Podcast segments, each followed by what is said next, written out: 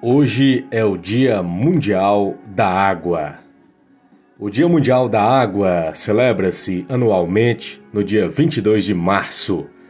Esse é o dia para alertar a população e para os governos, tendo em conta a necessidade de preservação e poupança desse recurso natural tão valioso.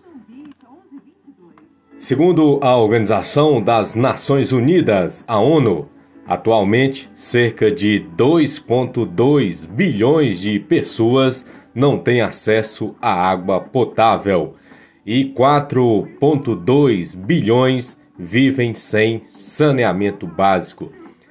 É esperado que os efeitos das alterações climáticas aumentem esses números se nada for feito.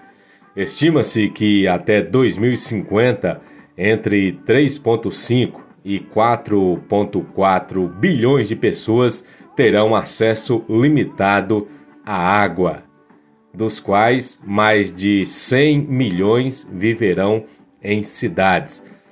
Temos as alterações climáticas, o uso insustentável dos recursos da água, e isso é grave. Então, hoje, dia 22 de março de 2021, temos que alertar a população para fechar as torneiras, para economizar e para que ensinemos aos nossos filhos que a água é vida.